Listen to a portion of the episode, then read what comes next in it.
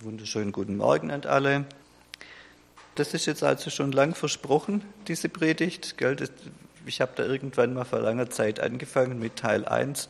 Heute kommt Teil 2 zu diesen Gleichnissen und dann kommt auch beim nächsten Mal kommt dann Teil 3.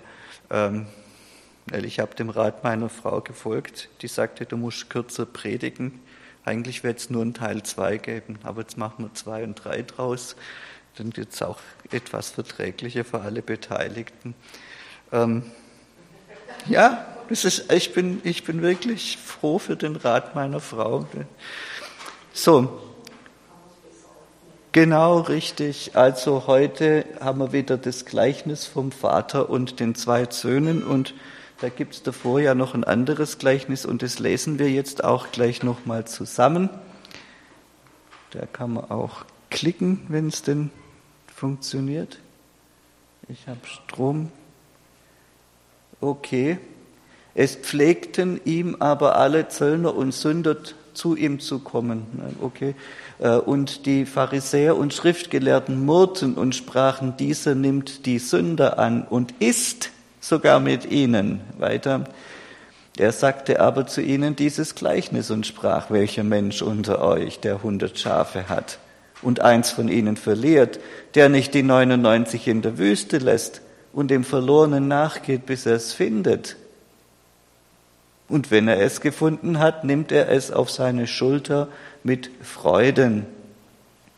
Und wenn er nach Hause kommt, ruft er die Freunde und Nachbarn zusammen und spricht zu ihnen, Freut euch mit mir, denn ich habe mein Schaf gefunden, das verloren war. Ich sage euch, also wird Freude sein im Himmel über einen Sünder, der Buße tut, mehr als über 99 Gerechte, die der Buße nicht bedürfen. Oder welche Frau, die zehn Drachmen hat, wenn sie eine Drachme verliert, zündet nicht ein Licht an und kehrt das Haus und sucht mit Fleiß, bis sie sie findet. Und wenn sie sie gefunden hat, ruft sie die Freundinnen und Nachbarinnen zusammen und spricht, Freut euch mit mir, denn ich habe die Drachme gefunden, die ich verloren hatte. Also sage ich euch, ist Freude vor den Engeln Gottes über einen Sünder, der Buße tut. Und er sprach, ein Mensch hatte zwei Söhne. Und der Jüngere sprach zum Vater, Gib mir, Vater, den Teil des Vermögens, der mir zufällt. Und er teilte ihnen das Gut und nicht lange danach packte der jüngere Sohn alles zusammen und reiste in ein fernes Land. Und dort verschleuderte er sein Vermögen mit liederlichem Leben. Nachdem er aber alles aufgebraucht hatte, kam eine gewaltige Hungersnot über jenes Land, und auch er fing an, Mangel zu leiden. Da ging er hin und hängte sich an einen Bürger jenes Landes, der schickte ihn auf seinen Acker, die Schweine zu hüten. Und er begehrte sich zu sättigen mit den Schoten, welche die Schweine fraßen, und niemand gab sie ihm. Er kam aber zu sich selbst und sprach, wie viele Tagelöhner meines Vaters haben Brot im Überfluss, ich aber verderbe hier vor Hunger ich will mich aufmachen und zu meinem Vater gehen und zu ihm sagen, Vater, ich habe gesündigt gegen den Himmel und vor dir, ich bin nicht mehr wert, dein Sohn zu heißen. Mache mich zu einem deiner Tagelöhner. Und er machte sich auf und ging zu seinem Vater. Als er aber noch fern war, sah ihn sein Vater und hatte Erbarmen, lief, fiel ihm um den Hals und küsste ihn. Der Sohn aber sprach, Vater, ich habe gesündigt gegen den Himmel und vor dir, ich bin nicht mehr wert, deinen Sohn zu heißen. Mach, nee, hat er nicht gesagt. Aber der Vater sprach zu seinen Knechten, bringt eilends das beste Feierkleid her und zieht es ihm an, gebt ihm einen Ring an die Hand und Schuhe an die Füße und bringt das gemästete Kalb her und schlachtet es, lasst uns essen und fröhlich sein, denn dieser mein Sohn war tot und ist wieder lebendig geworden. Er war verloren und ist wiedergefunden worden. Und sie fingen an, fröhlich zu sein, aber sein älterer Sohn war auf dem Feld und als er kam und sich dem Haus näherte, hörte er Musik und Tanz Und er rief einen der Knechte herbei und erkundigte sich, was das sei. Der sprach zu ihm, dein Bruder ist gekommen und dein Vater hat das gemästete Kalb geschlachtet, weil er ihn gesund wiedererhalten hat. Da wurde er zornig und wollte nicht hineingehen. Sein Vater aber ging hinaus und redete mit ihm, redete ihm zu.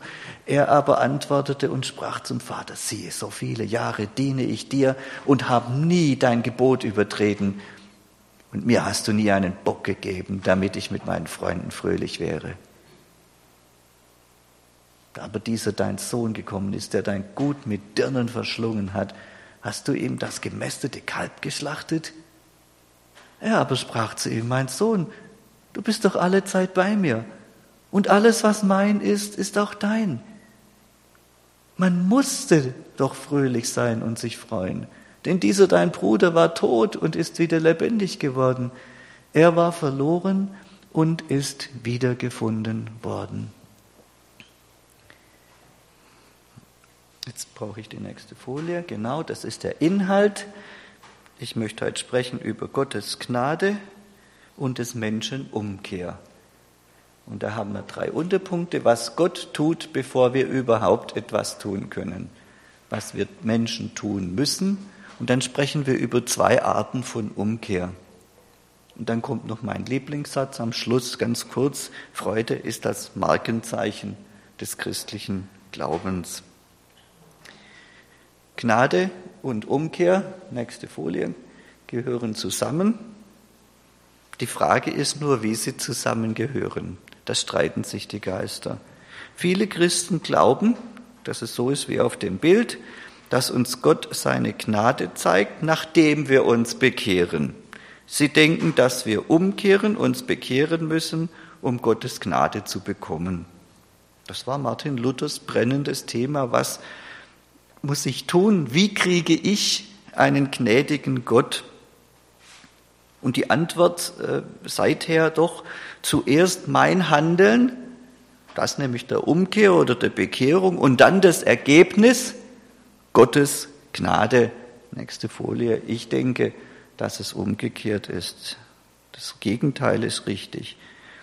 Der Kirchenvater Augustin sagte, Folie, wir könnten Gott gar nicht suchen, wenn er uns nicht schon lange gefunden hätte. Eben weil unsere Sünden vergeben wurden, können wir sie bekennen. Ich gebe euch ein praktisches Beispiel aus der japanischen Geschichte. Die Japaner haben im Zweiten Weltkrieg furchtbar gewütet in China, sogenannte Nanking-Massaker. Die haben sich bis heute noch nicht dafür entschuldigt. Werden sie auch nie machen. Da gibt es auch einen Grund dafür. Wenn die heute zugeben, was sie dort angerichtet haben, dann kommt sofort diese da von China. Jetzt wird bezahlt. China hat nicht vergeben, deshalb kann Japan nicht bekennen. Ganz einfach. So, so einfach ist es. Also man muss wissen hier, mir wird vergeben, dann kann man auch bekennen. in den ersten zwei Gleichnissen über den Hirten, der sein Schaf findet, und die Hausfrau, die ihre Drachme wiederfindet, also den Groschen, da tut das Schaf eigentlich nichts. Und die Münze tut noch weniger. Die liegt da unterm Schrank ganz passiv, ja. Dass die gefunden werden, das liegt allein, ganz 100 Prozent allein an der Initiative dessen, der sucht, an dem Hirten und an der Hausfrau. Die werden einfach nur gefunden. Es braucht keine Bekehrung. Nächste Folie. Die Bekehrung ist hier eher die Erfahrung, gefunden zu werden, als das Ergebnis einer menschlichen Anstrengung. Die Bekehrung ist eher die Erfahrung, gefunden zu werden, als das Ergebnis einer menschlichen Anstrengung. Und dieselbe Haltung ist auch im dritten Gleichnis grundlegend, wenn auch etwas nicht so deutlich sichtbar. Denn ohne dass der Vater mit seiner Liebe auf den Sohn wartet und ihn sucht, hätte weder der Ältere noch der jüngere Sohn umkehren können. Also beim älteren Sohn wird es ja dann auch wieder deutlich. Der Vater geht hinaus und möchte ihn zurückholen.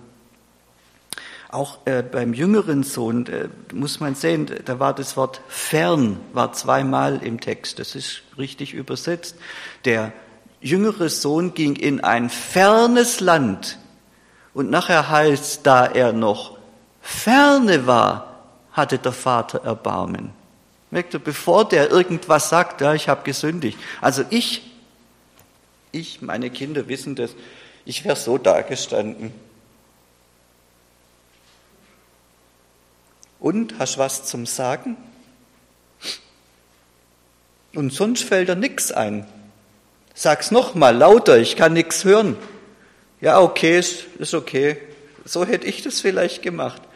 Aber so ist der Vater ja, der ideale Vater ja nicht. Als der noch ferne ist, hat er Erbarmen, rennt los, fällt ihm um den Hals, küsst ihn, bevor der irgendwie auch nur ein Wort sagen kann. Der Vater schenkt sein Erbarmen und seine Vergebung nicht erst, als er weiß, der kehrt jetzt um, doch als er in der Ferne ist. Nächste Folie. Vergebung wird durch Bekehrung nicht verdient.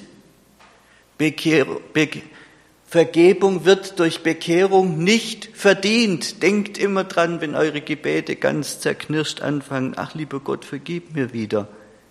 Damit verdient man gar nichts. Die Vergebung ist einfach bloß da. Vielmehr wird sie aus freien Stücken und ohne Vorbedingung dem Sohn geschenkt, bevor der überhaupt noch was sagen kann. Und das möchte ich jetzt auch begründen, weil ich glaube fast, das ist etwas revolutionär, was ich da sage. Das möchte ich jetzt auch mit der Bibel begründen, dass ihr auch seht, es ist tatsächlich so. Äh, jetzt kommen wir zur nächsten Folie. Was Gott tut, bevor wir überhaupt etwas tun können. Wir glauben an den drei einen Gott und als solcher handelt er auch an uns. Er handelt an uns als Gott der Vater, als Gott der Sohn und als Gott der Heilige Geist. Und er tut es lang, bevor wir überhaupt was tun können. Der erste Punkt ist hier schon äh, sichtbar. Gott rettet uns als der Vater, als der Sohn noch weit entfernt war. Da war er trotzdem der Sohn. Ah, da steht nirgends, du bist nicht mehr mein Sohn. Früher, also vor allem in Japan, bei den Samurai, da wurden Kinder auch äh, verstoßen. Du bist nicht mehr mein Sohn. Komm du nur nie wieder heim, ich kenn dich nicht.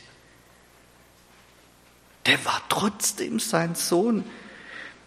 Er war verloren.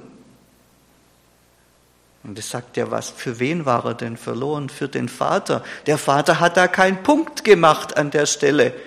Das ist jetzt fertig. Der hat ihn vermisst. Der hatte Sehnsucht nach ihm. Der hat ihn nicht aufgegeben, auch als er weit weg war. Und selbst in der Schuldsklaverei bei den Schweinen weiß der noch, das ist mein Vater. Der sagt nicht, ich will zu dem da zurückkehren, zu, zurückkehren, zu dem da oben. Das ist mein Vater. Denkt bei allen euren Freunden, die ihr seht, Gott ist der Vater von diesem, egal wie, egal wie sündig der ist. Denkt beim schlimmsten Menschen, den ihr euch noch denken könnt. Gott ist sein Vater. Immer noch. Der Vater ist immer noch sein Vater, selbst in seiner Rebellion. Egal wie belastet die Beziehung ist, der jüngere Sohn sagt, mein Vater. Und da bleibt immer noch diese, diese Möglichkeit zur Umkehr offen. Das ist das, was Gott macht. Er wird uns im Alten Testament vorgestellt als der Gott mit dem langen Atem. Wir Menschen hätten schon lang die Muckenklatsche rausgenommen. Und der holt einfach tief Luft. Und noch mal ein Jahrhundert und noch mal ein Jahrzehnt im Menschenleben holt er tief Luft und sagt, nee, ich warte noch. Da gibt es noch eine Möglichkeit zur Umkehr. Nächste Folie. Zweitens rettet uns Gott als der Sohn. Von Johannes 10 wissen wir, wer der gute Hirte ist, der das Schaf sucht. Ja, ich bin der gute Hirte, sagt Jesus. Und als der Zachäus, das war ja auch einer von den Zöllnern, wo es dann dieses Gemaule gab, ja, als Jesus bei ihm ins Haus einkehrte und mit ihm aß, da wurde er auch damals dafür kritisiert. Warum geht er da rein? Das ist doch ein Zöllner, der Zachäus. Und da hat Jesus geantwortet, des Menschensohn ist gekommen, um zu suchen und zu retten, was verloren ist. Also das ist das verlorene Schaf. Der Herr Jesus ist der, der die Menschen sucht.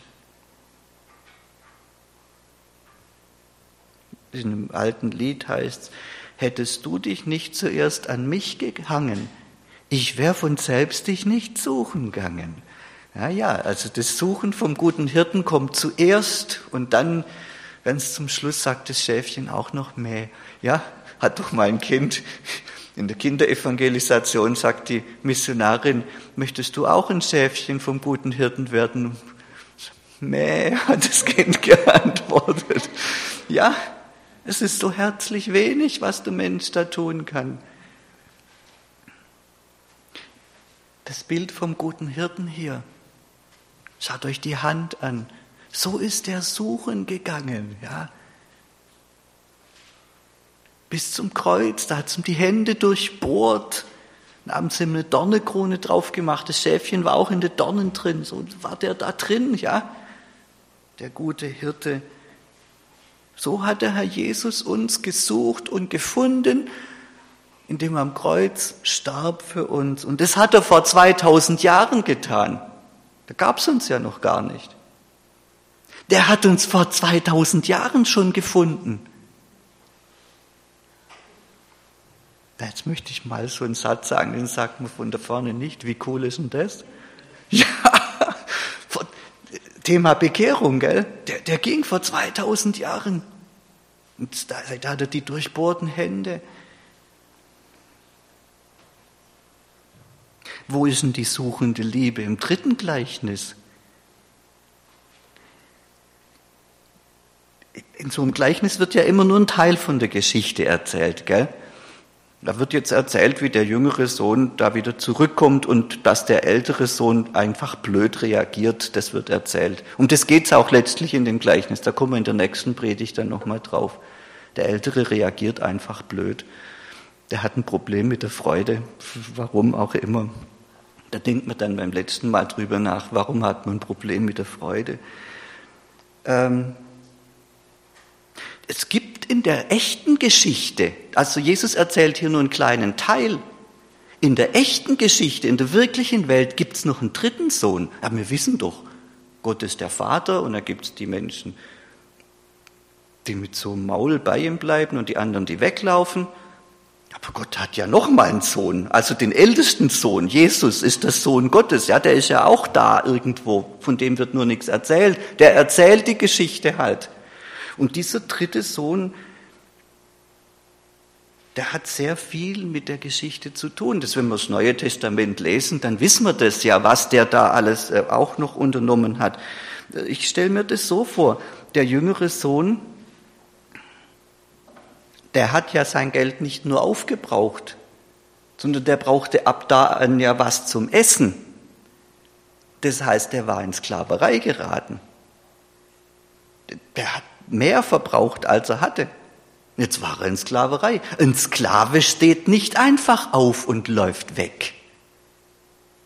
Der kann doch, der kann doch nicht sagen, also tschüss, ich gehe jetzt mal.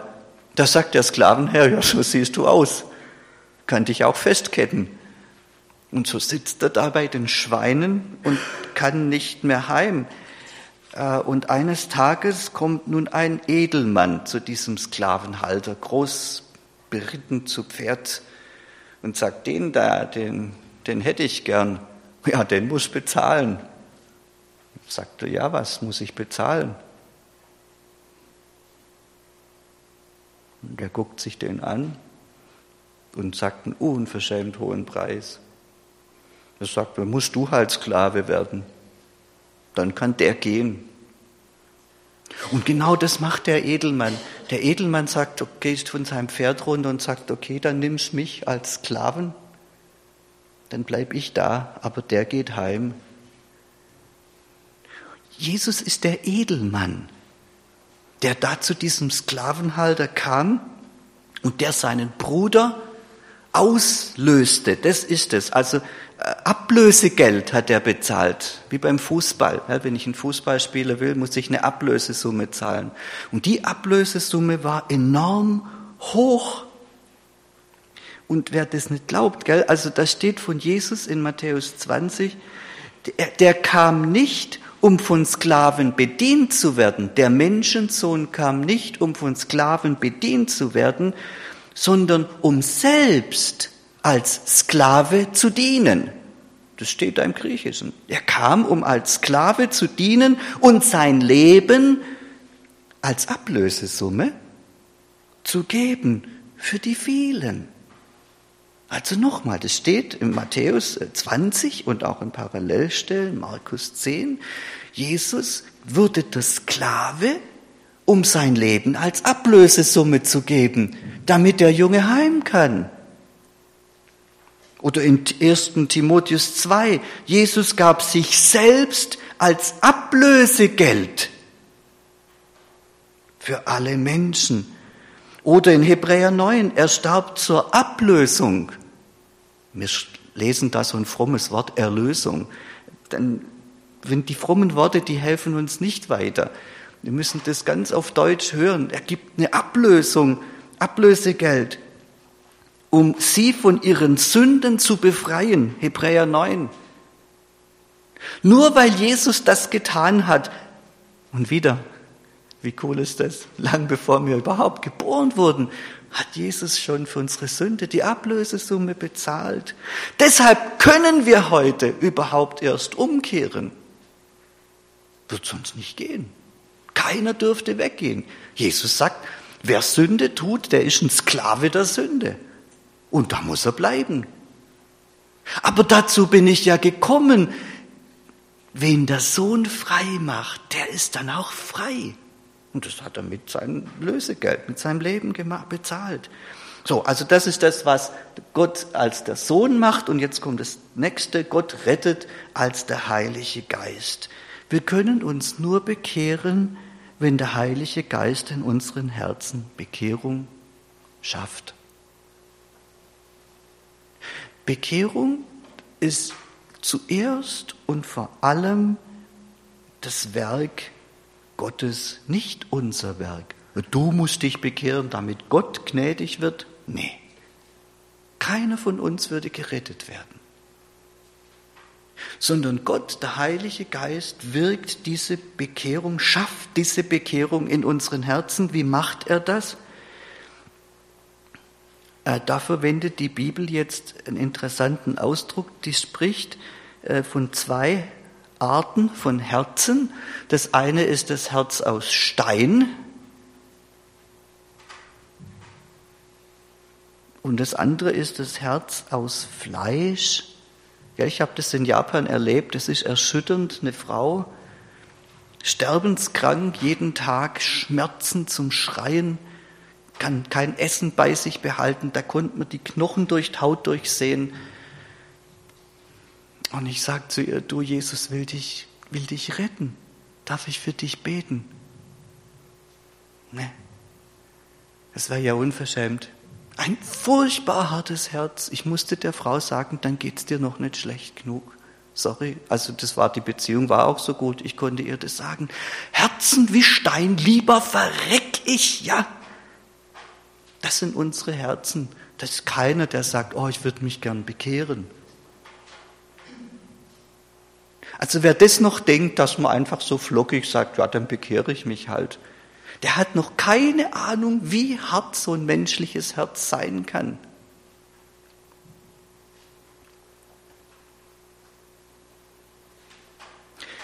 Und da wirkt nun der Heilige Geist an diesen harten Herzen. Er erschüttert die menschlichen Gewissen. Gell, Herz und Gewissen ist im Hebräischen eins und dasselbe. Er erschüttert diese Herzen. Äh, Bild vielleicht nächstes. Wir haben diese beiden Herzenstypen. Am Kreuz die Verbrecher, einer rechts, einer links. Und der eine, der flucht und lästert noch angesichts des Todes, der hat ein Herz aus Stein. Dann verreck ich halt. Und der andere, der hat dieses Herz aus Fleisch und der sagt, ich hab's verdient. Und denk an mich, wenn du in dein Reich kommst und der wird gerettet. Eine andere Geschichte aus dem Neuen Testament. Da bringen die Pharisäer zu Jesus eine Frau im Ehebruch ertappt. Ich frage mich immer, woher wussten die das, die Saukerle? Also jedenfalls, die Frau ist die Dumme wie immer in der Geschichte. Die steht da und die haben Herzen aus Stein. Und dann sagt Jesus öffentlich, der, wo ohne Schuld ist, lass den doch den ersten Stein werfen und sie umbringen. Komm, wer ist ohne Schuld? Und dann schreibt er in Boden, ich vermute, der hat da irgendwelche Namen reingeschrieben, wer mit wem und so, glaube ich ganz fest. Man weiß es nicht, gell? aber ich denke, der hat da schon einige Sachen auch reingeschrieben in den, ins Sand. Und da stand es jetzt. Und das sind die Herzen von den Pharisäern. Da geht ein Erdbeben durch, die sind erschüttert, die, die, die stolzen, harten Herzen zerbrechen und einer und der andere geht raus.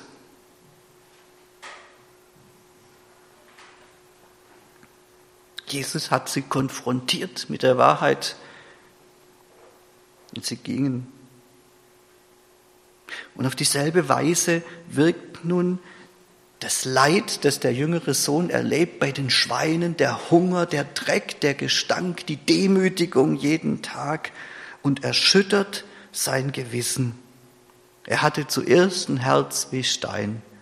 Einfach zum Vater zu sagen, rück die Kohle aus, Alter. Ob du lebst oder tot bist, ist mir egal. Und dann zu gehen. Und er weint der weint sicher, ist ein Vater. Also, und das war ihm egal. Und dann wurde er zerschmettert.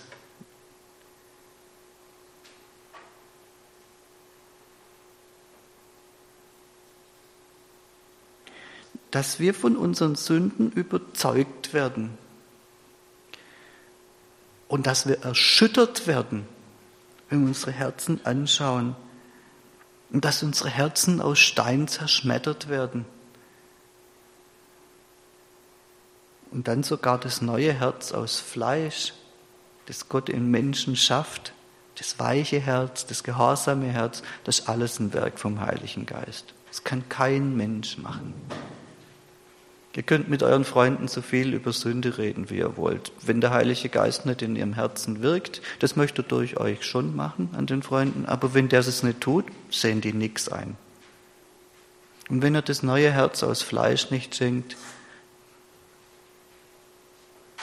das spüren kann, das Schmerzen haben kann, das was letztlich ist,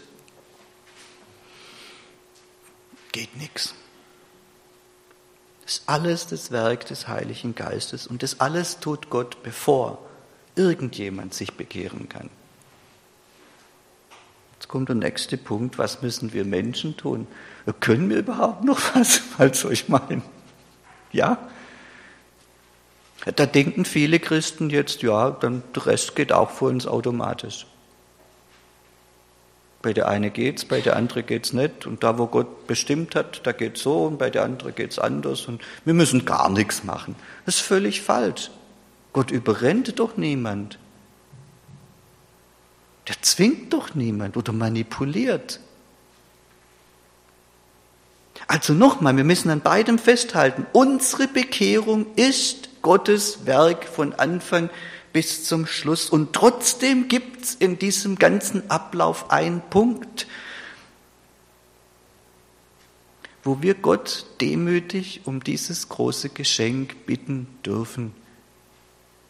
Schon das ist, man sagt, vorlaufende Gnade, so im Voraus Vorschussgnade. Aber wir müssen es dann auch. bei Gott und niemand zwingt. Wir dürfen, weil Gott uns mit seinem Erbarmen entgegenkommt, dürfen wir uns bekehren, aber dann müssen wir es auch.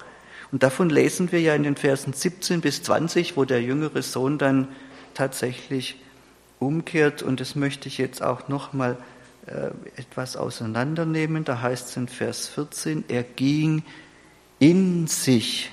Da gibt es jetzt keine Folie dazu. Er ging in sich. Oder er kam zu sich selbst. Das ist dieser Moment, wo man, ja, wie die Luft reingeht. Ach nee, das ist der Moment, ja, man kommt zu sich selber. Ein Zitat, diese Reise zurück, äh, die Reise zurück aus dem fernen Land beginnt mit einer sogar noch weiteren und beschwerlicheren Reise, die Reise zu sich selbst. Wo man vorm Spiegel steht und sagt, nee, jetzt, das bin ich.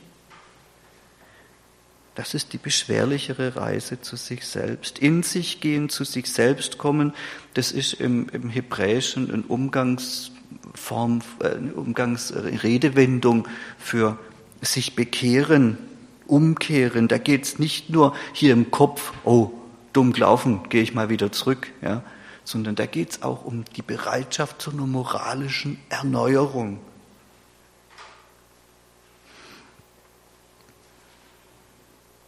Da gibt es zwei Schritte. Das erste ist, dass man es merkt, ja, ein Erkenntnisschritt. Der jüngere Sohn erkannte seine äh, Situation, ich verhungere hier. Mit anderen Worten, ich bin verloren. Er erkannte seine Sünde, Vers 18, das will er ja seinem Vater dann sagen. Das ist das gleiche Sündenbekenntnis, wie wir es auch in äh, Lukas 18 finden ja, wo die zwei im Tempel sind und der Pharisäer mit seinem Herz wie Stein sagt, Gott sei Dank bin ich gut. Der der hat keine Ahnung, wie es in seinem Herzen aussieht. Gott sei Dank bin ich ein guter Mensch. Danke Gott. Und ich bin nicht wie dieser Drecksack da, dieser Zöllner. Und der Zöllner steht da und sagt, was sagt er? Dieses Bekenntnis auch. Er stand von ferne wieder das Ferne, wollte auch die Augen nicht aufheben zum Himmel, sondern schlug an seine Brust und sagte, Gott sei mir Sünder gnädig. Und der ging nach Hause gerechtfertigt. Das ist jetzt der erste Schritt, dass man es merkt, ja. Und dazu muss man stille werden, in sich gehen, Zeit lassen, zuschauen, einen Spiegel also mit dem Spiegel sieht man das äußere Gesicht. Vielleicht braucht man da auch mal einen anderen Spiegel. Die Alten haben gesagt, lies deine Bibel und lies die zehn Gebote. Dann hast du einen Spiegel. Ich denke, ein gutes Gespräch mit einem, mit einem aufrichtigen Freund kann auch mal von, wirklich, wirklich helfen. Ein Freund, der einen so mag und liebt, dass er sagt, du weißt, das geht gar nicht, was du machst. Du hast dich versündigt. Es tut ganz gut, wenn da mal jemand spiegelt, wie man so schön sagt. Aber der wichtigste Schritt ist jetzt die Tat. Das eine ist im Kopf. Ja, mache ich. Ich bekehre mich.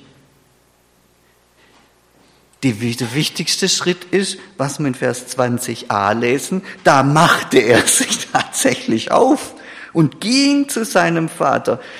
Die gedanklichen, emotionalen Sachen sind ganz wichtig. Problem seit der Aufklärung, wir haben einen christlichen Glauben, zu einer Kopfsache gemacht. Also wenn ich denke, ja, ich muss ein besserer Mensch werden, dann reicht es schon. Das reicht überhaupt nicht. Da muss auch der Schritt kommen, ich stehe auf und gehe zu Gott und sage das dann auch. Ist doch alles das Gleiche, ob man das denkt oder sagt, glaube ich nicht. Eine ganz große Fehlinterpretation, was wir heute haben so ein bisschen was fühlen und tatsächlich dann auch mit Gott drüber reden. Das sind zwei Paar Stiefel.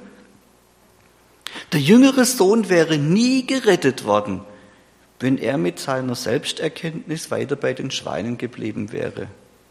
Vielleicht wäre er ein frommer Mann geworden, aber er wäre nie zu seinem Vater zurückgekommen. Ist jetzt halt ein Gleichnis. Wie kann man denn zu Gott zurückkehren? Ich halte es nach wie vor für ganz wichtig, indem wir den Mund aufmachen und mit ihm reden. Den Mund aufmachen.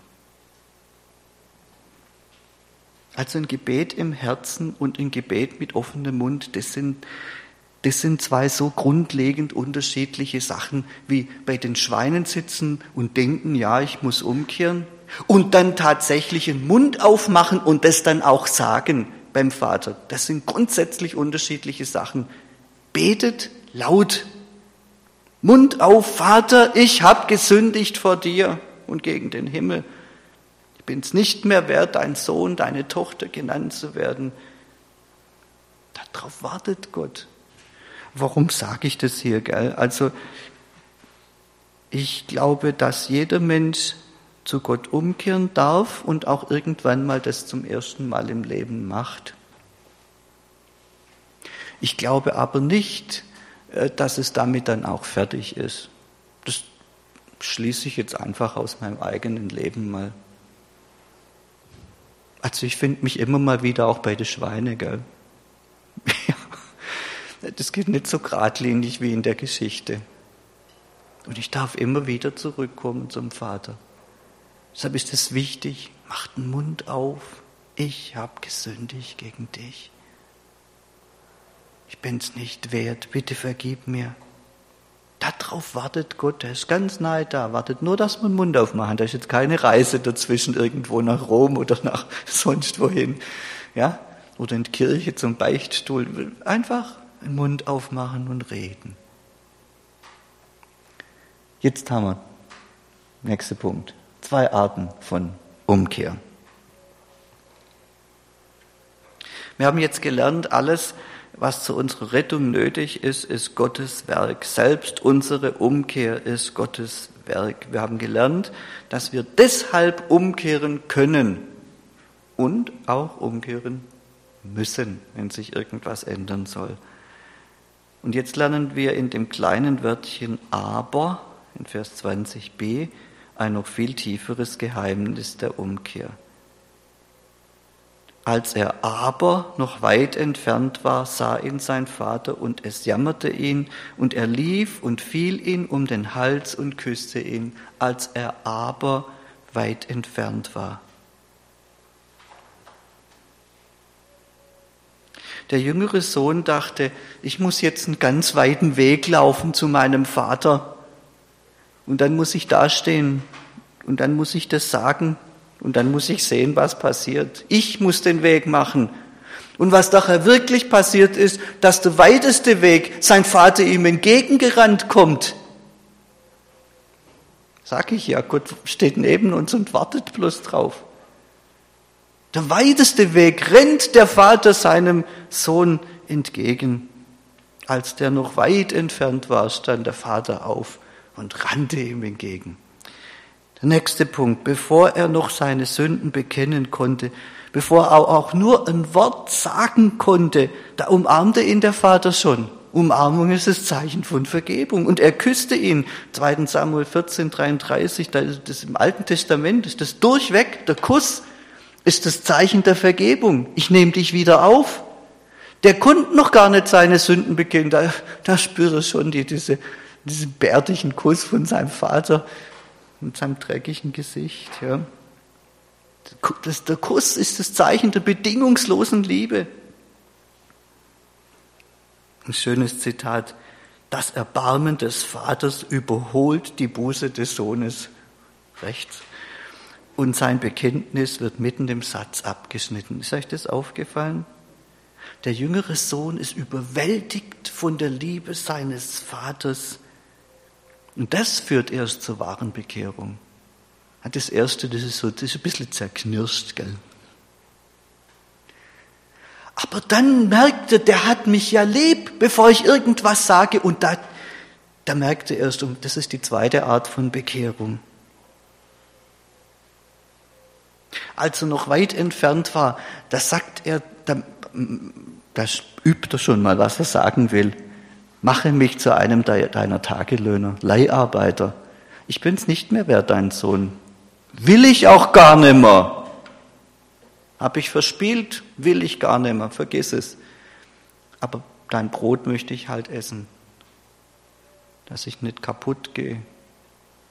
Das ist die eine Art von Bekehrung. Und das ist das, wenn wir zu Gott kommen, das ist auch das, was wir so ungefähr wollen. Ganz egoistische Motive. Ich wollte nicht in die Hölle, als ich Christ geworden bin. Da habe ich Angst gehabt.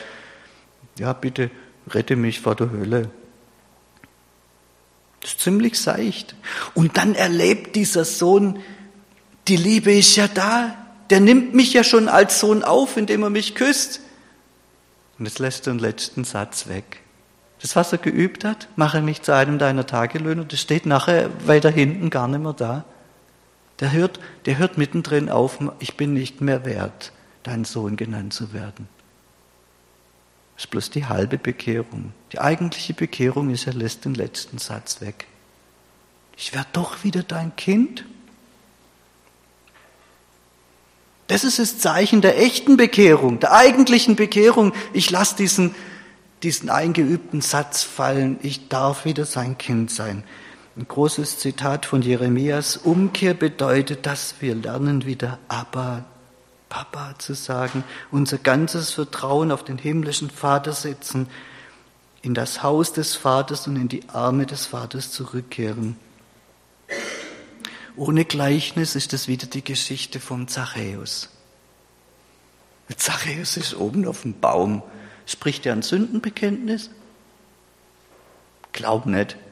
Und Jesus sagt, ich muss zu dir einkehren. Und dann geht er zu dem sein Haus und dann isst er mit dem zusammen und nimmt ihn auf und sucht ihn und findet ihn. Und jetzt kommt der Zachäus erst zur Bekehrung und er sagt, ich habe es falsch gemacht, jetzt gebe ich alles zurück, vielfach.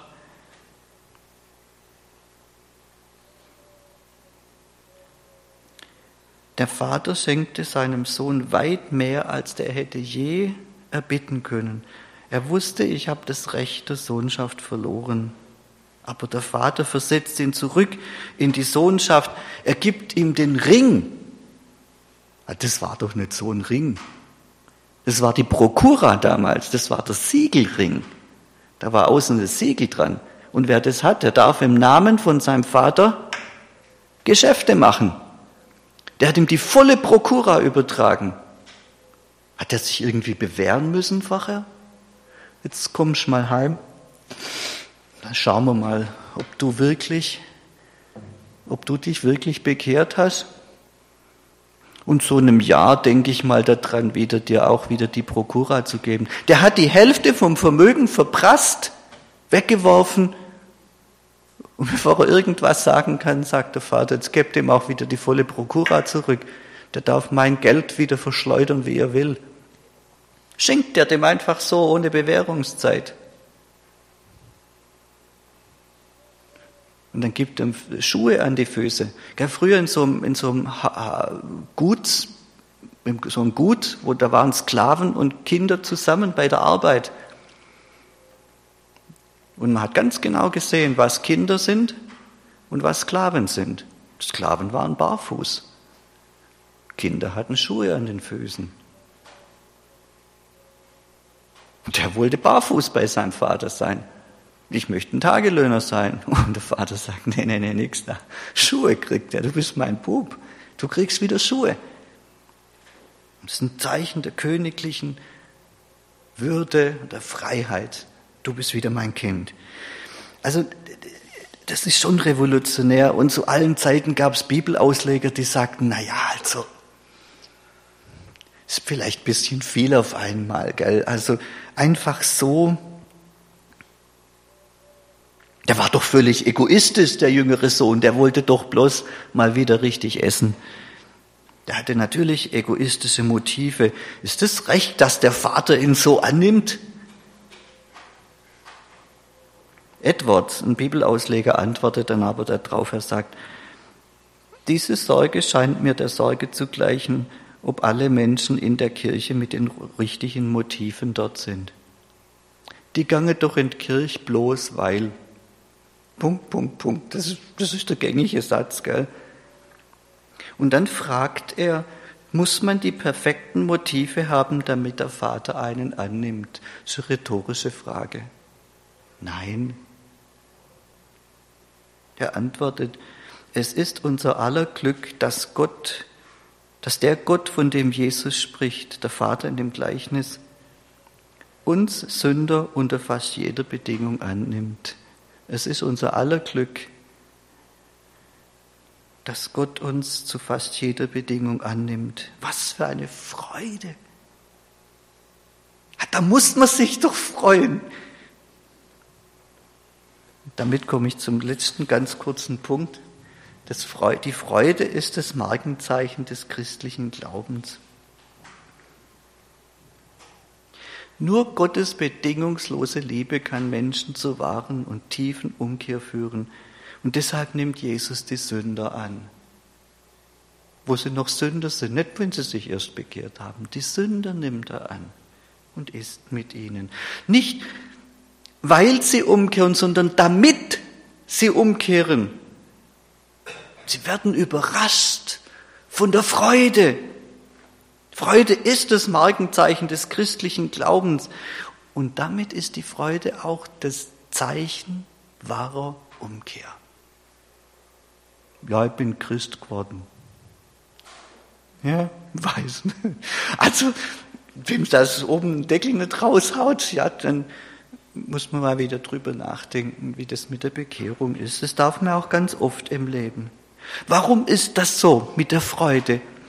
Ganz einfach, weil Gott sich freut. Da heißt, da wird Freude sein im Himmel.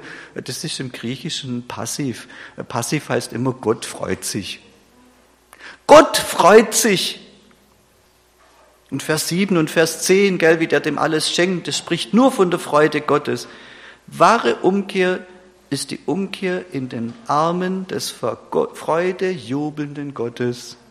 Nochmal, wahre Umkehr ist Umkehr in den Armen des vor Freude jubelnden Gottes. Und deshalb ist wahre Umkehr überwältigt, überschwemmt, mitgerissen von und mit der Freude Gottes. Und der ältere Sohn mault. Wie kann das nur sein, dass der sich nicht freut? Da denkt man dann nächstes Mal drüber nach. Ich lese den Satz nochmal vor. Wahre Umkehr ist Umkehr in den Armen des vor Freude jubelnden Gottes. Und deshalb ist wahre Umkehr überwältigt, überschwemmt, mitgerissen von und mit der Freude Gottes. Amen.